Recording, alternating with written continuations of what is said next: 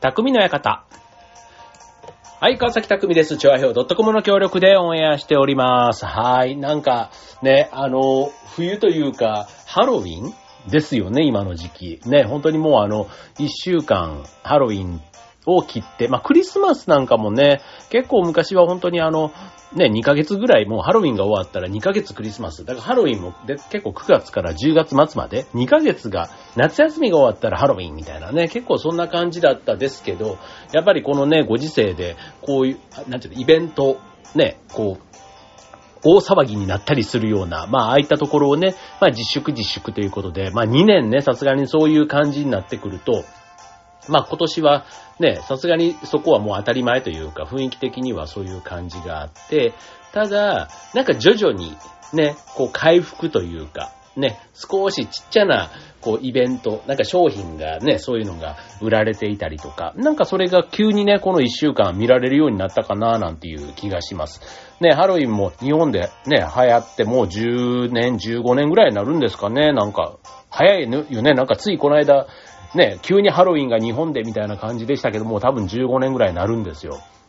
ね。で、最初はやっぱりね、本当にハロウィンの1週間だけとかね、ハロウィンの日だけ、10月31日だけみたいな感じだったですけど、ね、なんかどんどんどんどん伸びてみたいな感じで、ね、でもね、僕あの、あれ、仮装ね、仮装自体は別に全然いいと思うんですけど、あの、ゾンビのメイクってね、あれなんかね、もうこれ好みの問題なんですけど、どうもね、なんか好きになれないというか、なんか人がやってんの見ててもね、あんまりだし、なんか自分がましてやね、それをやろうなんていうのはね、全然思わなくて、そう。まだね、こうなんかキャラクターに変装とか、ああいうプリンセスにね、女性がなってたりとか、男性だったらね、スーパーマンだとか、まあああいうのでもいいですよ。ね、なんかそういう、なんかワクワクするというか、ね、いいと思うんですけど、ハロウィンってなんかね、こう幽霊とかね、ああいうゾンビ、おどろおどろしいものね、まあ、びっくりさせちゃうぞとかね、あとその、装飾品オーナメント的なやつなんかもね、こう、クモの巣だったり、骸骨だったりとか、ね、割とちょっと怖いものが多かったりするから、まあ、そのね、延長線で考えたらゾンビも当然ね、全然違和感はないんですけど、ただね、なんかね、こう、血が流れたりとかね、こう、痛々しいものも、なんかこう、あの、皮膚に貼る、えー、タトゥーみたいなやつとかもね、こう、なんかこう、ナイフで切り裂かれたみたいなね、なんか、こう傷口が、こう、えぐいやつ？そう。ああいうのとかもね、もう、まあ、ちょっとそれもやっぱ好みだな。そう。でもね、やっぱりね、目がね、こう、ギョロッと落ちてくるような目のシールだとか、もうなんかね、目が、デコにも目があって、目が3つも4つもありますみたいなとかね。なんかもう、うーん、まあね、でもこの時期だけのもんって言ったらそうなのかもしんないけどね。これでもちっちゃい子とかね、怖いですよね。やっぱりね、大人がね、口のくの口元からこう血が流れてるやつとかね、思いますけど、はい。まあそんなね、えー、ハロウィンの週でございます。はい。皆さんいかがお過ごしでしょうか？はい。なんかね、あのー最近ですね、えっ、と、ああ、最近じゃないな。僕の個人の話で言うと、来月、あの、2本お芝居に出させていただくんですね。で、両方ともあの、えっ、と、外の劇団さんなので、えっ、と、ま、いろいろ演出も当然違うんですよ、それぞれね。今まで僕はあの、フーダニットにいたので、まあ、この番組というか、えっ、と、チョアヘオではおなじみの劇団フーダニット通信でね、よく出てくる、あの、松坂春江座長のもと、ね、その演出のもと、ね、こう、育てられてきた役者なわけですけども、まあ、当然劇団が変わればね、いろんなやり方とかね、またそれはそれで新しい気づきというか、で、あと共演者もね、全然違う畑でやってきた方々なので、そこからもすごく刺激があったりするわけなんですけども、あの、すみません。ね、こんなね、咳払いするようなことはね、ラジオではやっちゃいけません。はい。ですけど、出ちゃったものは仕方がないということで、はい。お許しください。はい。で、あの、まあそういうね、外の劇団で活動してると、まあそういう刺激もあって、良いわけなんですけども、ん？なんだこれ？あ、あれだ。席の原因が分かりました。さっき食べた、えーお寿司の小骨が喉に引っかかっていたというね。はい。まあそんなことは、あの、勝手にやってくれというね、あの、きっと聞いていただいている方はそんな感想をお持ちかもしれませんが、はい、えー、報告をいたしました。はい。またなんかちょっと引っかかる。うん。大丈夫。きっと大丈夫。はい。で、あの、なんですけど、やっぱりね、こう、あの、まあ、いろいろね、新しいこう刺激がある一方で、まあ、自分の足らないところも気づくわけですよ。ね、そうすると、まあ、それに向けて、特にね、今回お芝居で言うと、本番があるわけだから、そこに向けてね、自分だけレベルが低いわけにはいかないから、そこに向けて自分のレベルをこう高めていこうってする努力をするわけですよ。ね。で、やっぱりね、昔からその、努力と、あと天才みたいなね、この言葉って、結構あの、天才って言うとね、なんか能力と才能があって、あんまり努力しなくてもね、なんか言っちゃうみたいな感じあると思うんですけど、結構ね、あの、一方で、その天才たちも、当然裏では努力をすごいしてるわけなんですね。そう。もう人にの見えないところで逆にね、天才は努力をする。だから、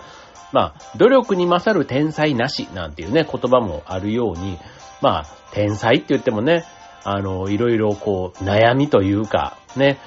こう、やっぱりこう、スターもそうだし、天才と呼ばれる人も、ある意味なんか孤独感があるっていうのかな。まあ注目されて、もう唯一無二の人、オンリーワンになるっていうとこで、社会的ステータスだとか名誉とか、そういったことはもちろん手に入れられるのかもしれないけど、それと同時になんか、ちょっと別物みたいな風にね、思われたり。特に天才なんて言われる人は、ね、意外とそうなるまでは、不遇な思いをしてた人っていうのも意外と多いんじゃないかななんて思ってて、そう、例えば画家とかね、あの、ピカソとかもそうですけども、絵描きとしてね、売れて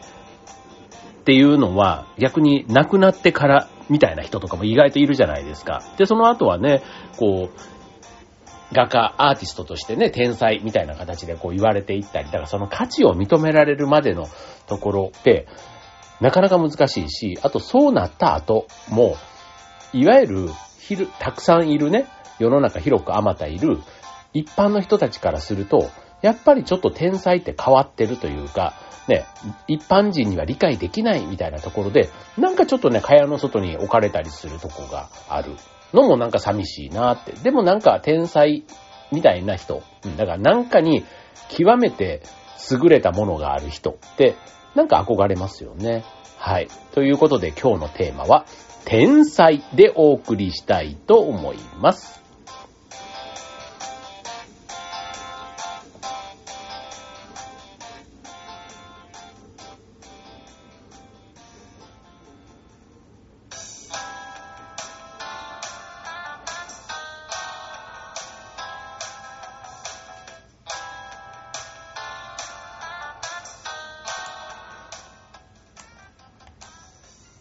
はい、ということで今日のテーマは天才ということでね。はい、えー、天才。うん。まあ、天才って言ってもね、一括りにこう、あと、それをテーマに何を話そうかっていうとこなんですけど、あの、天才ってね、たくさん名言を残してるんですよ。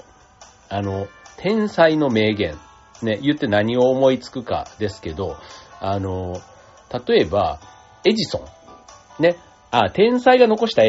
名言というよりは、天才っていう言葉を使った名言って言った方がいいのかな？うん。でもね、そういう名言って、すごく、こう、心の支えになったり、ある意味、こう、目標というかね、自分がなんかちょっと、あの、悩んだり、ね、こう、ちょっと自分の、ほ、進むべき方向を見失った時とか、なんかそういった時にね、すごく心の支えになったりするっていうのも名言だし、それをね、先人というか、ね、さっきの天才の人たちがね、言ってたりすると、ああ、もしかしたら自分にもそんな可能性があるかもってね、一点のこの望みというか、なんかそういうのにも繋がっていくのが名言なんだろうなっていうふうに思うわけですけども、はい。えー、例えばエジソン。ね、有名な、えー、トーマス・エジソンさんですけども、天才という言葉が出てくる名言では、まあ、これすごく有名ですよね。天才とは1%のひらめきと99%の努力であるというところ。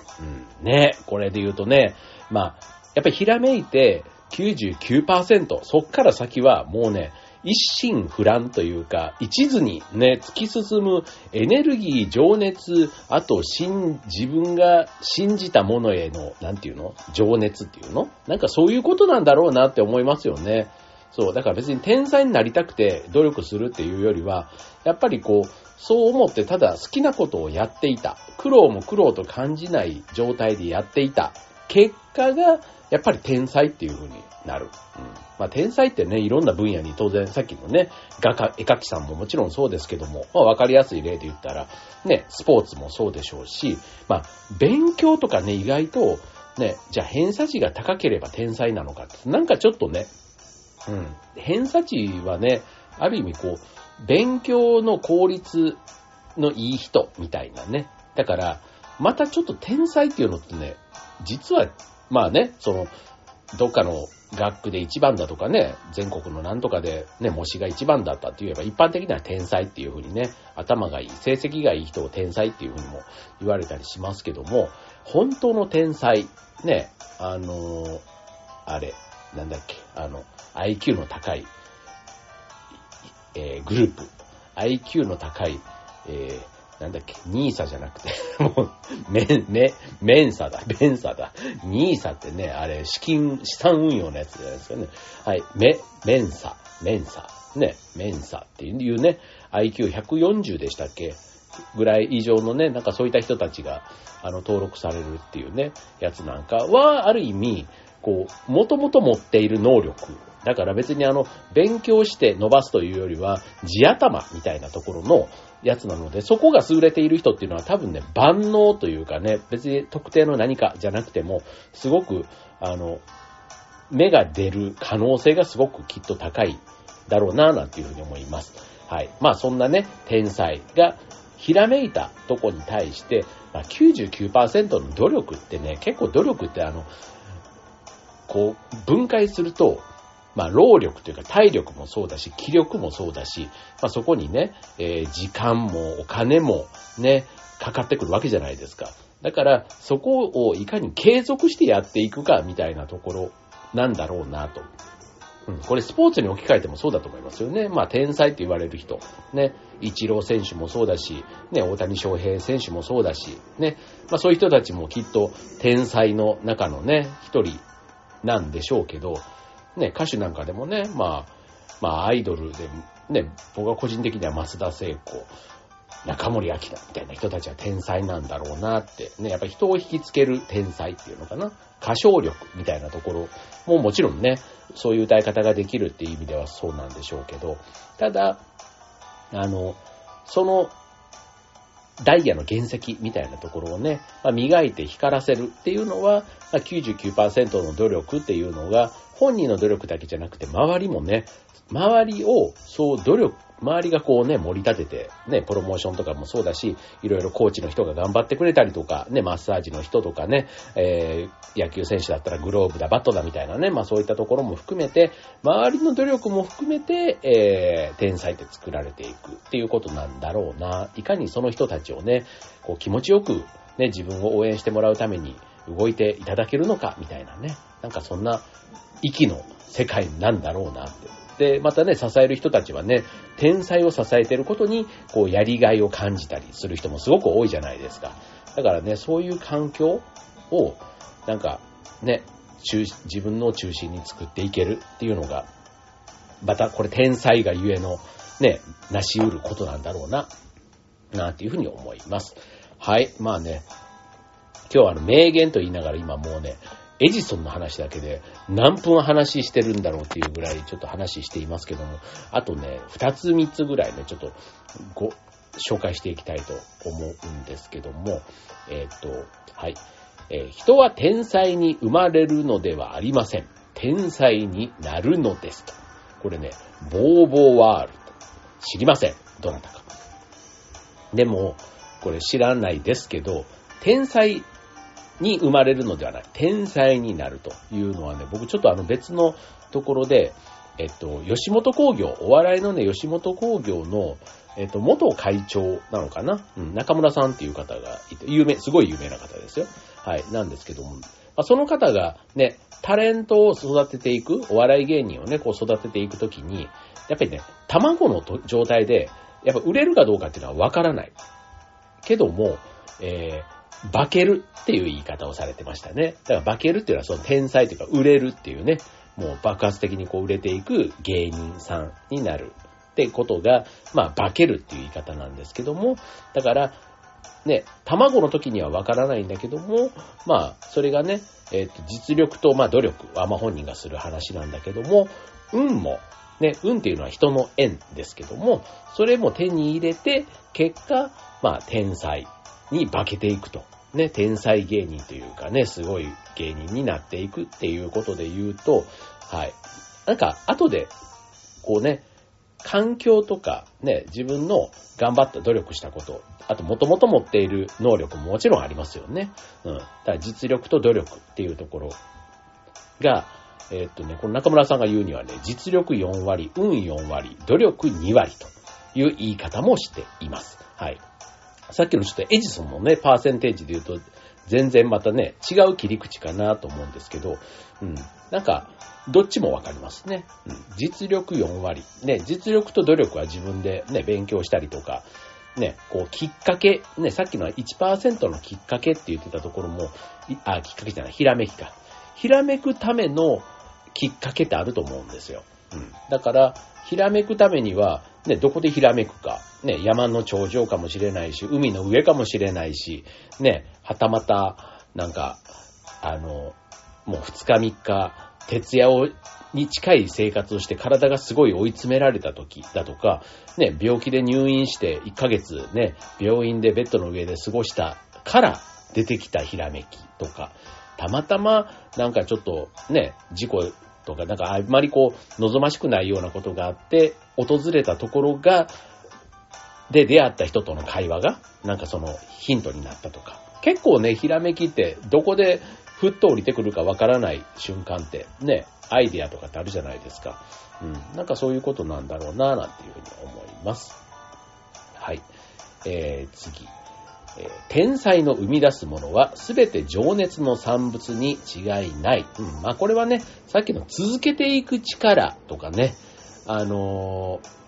そう、根気よく長年やっていく。ね。結構あの、例えば人間国宝なんて言われる方々もね、きっと天才、その業界というかね、そのジャンルの中ではもう天才神とかね、言われるような、そういう次元の方々なんだと思うんですけども、そういう方ってやっぱりね、一つのことに、もうとことん注力して、こう、情熱を注いでいる。うん。だからそういうことなんだろうなっていうふうに思います。はい。はい。きっとそういうことでしょう。はい。で、続いて、えー、天才は常に孤立して生まれ、孤独の運命を持つ。えー、天才が遺伝することはありえない。ね、さっきのあれです。えー、これはヘルマン・ヘッセ。これはなん、えー、ヘッセってあれですね。あのー、えっ、と、葉っぱのやつですね。最後の人、葉でいいのかな？うん。ですかね。はい。え、天才は常に孤立して生まれ。だから要は、一般的に小さい頃から変わってるとか、ね、ちょっと発想が違うみたいなところで、ね、結構辛いんですよ、だから。ね、僕今度、あの、醜いアヒルの子っていうタイトルで、まあ、アンデルセン童話にありますけど、まあ、それ自体はやらないんですけど、えっ、ー、と、今度、朗読劇をやるんですね。船橋で。はい。まあ、市民演劇みたいな形で参加していて、はい、やるんですけども、アンデルセン童話の、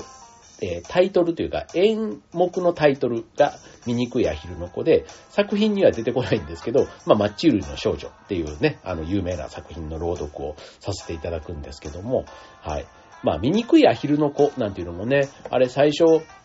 物語としては、ね、自分だけ違う、ね、子供がアヒルの中に混ざっていて、で、すごいいじめられるんですよね。お前は違うとか、見た目が違うなとかだって言ってね、なるんですけど、最後は美しい白鳥になって、まあ、アヒルと比べたらね、白鳥の方が全然見た目のね、優雅さみたいなのがね、人間目線で言うと違う。だからそういう、あの、昔の苦労がね、最後、そういうふうに、こう、羽ばたいて、ね、なっていって、こうギャフンと言わせるって言ったら言い方悪いですけど、まあただ、ね、最初はやっぱり辛い。で、白鳥の中で育っていればそんなことなかったのに、うん、アヒルの中に混ざったことでそうなっちゃったみたいな。うん、まあちょっと天才とはまた若干違いますけども、うん、なんかそういうね、あの、孤立、孤独みたいなところは、得てして体験しがちなんだろうなっていうふうに思います。はい。えー、それから、はい。もうね、結構あの、似てることを言う、まあ、あとはじゃあ最近の人というか、ね、えー、身近な感じ、比較的身近な感じで言うと、テリーとさん、ね、昨日の自分に興味がないというのは天才の条件の一つと。うん、これ過去に縛られないっていう、そういうことなんでしょうね。はい。まあ、過去に縛られずに、ね、常に前を向いて進んでいる。まあ、過去を参考にするのはいいと思うんですけども、まあ、ただ、振り切って、もう昨日は昨日、明日に向かって、みたいな風に振り切ってる人の方が、なんかその天才に一歩近づいているというか、ね、天才と言われる成果に近づける条件みたいな、そういうことなのかもしれませんね。はい。あと、アリストテレス。また急にね、哲学者。すごい昔ですけど。少しも狂っているところがない天才などいない。やっぱりね、だから、天才は、うん、狂気というか、ね、ちょっと狂気じみてるところがある。うん。まあ、ある意味ね、その、寝食忘れて没頭するっていう状態が発生してると、周りから見ると、え、なんでそれにっていうね、ちょっと変わってる、狂ってるって、やっぱ思われるとこってあると思うんですよね。僕あの、ノーベル賞だとか、あの、取った方とかの、やっぱエピソードとか聞いてても、なんとかウイルスだとか、全く一般の人はね、そこまで興味がない。けども、それが結果的に医学、医学界にすごいもう革命的な、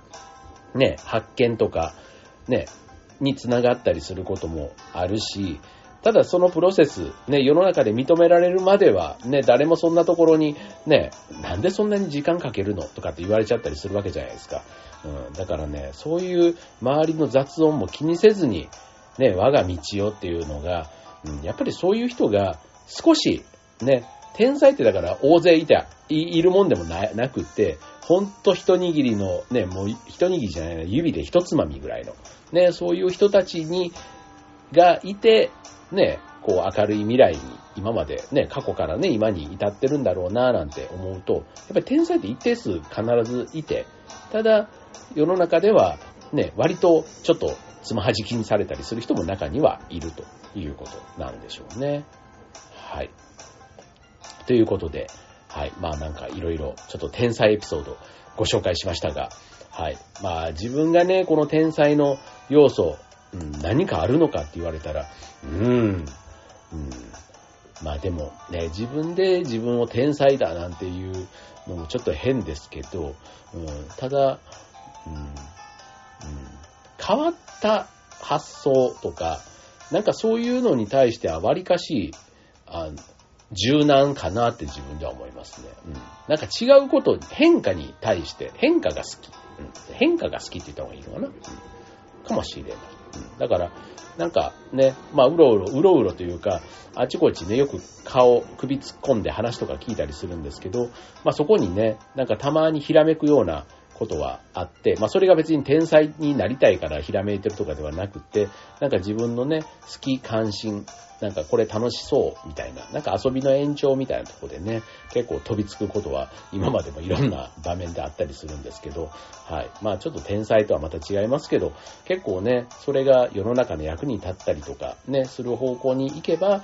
まあね、結果的になんか賞とかをいただいたりだとか、ね、人からこう感謝されてなんか注目を集めるみたいなね、そういうことにもなっていくんだろうな、なんて思いますね。はい。まあ、ただね、天才って割とさっきの孤独みたいなね、あまり人とのコミュニケーションを好まない方みたいなのも多かったりもするイメージなので、うん、割となんか、こうね、有名になったからといって、別にお金とかね、地位や名誉、あんまり興味ない方多かったりもするので、まあそのあたりもね、あの、一定数いて、こう世の中が発展というかね、進化していくんだろうな、なんて思いますので、はい。意外とね、周りにいる変わった人、うん、変わった人なのか、ね、化けて、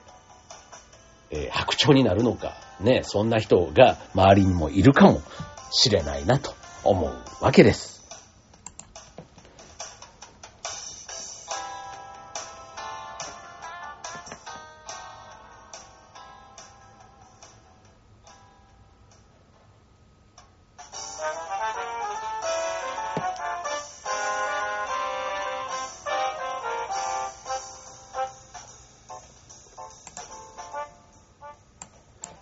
ということで今日のテーマは、天才ということでね、はい、天才の名言と、あと天才に対しての持論を展開いたしましたが、はい。なんかね、僕変わってる人って言われる人と喋って、僕もそうかもしんないけど、あの、喋ってるとね、面白いですよ、でも。うん。なんかね、やっ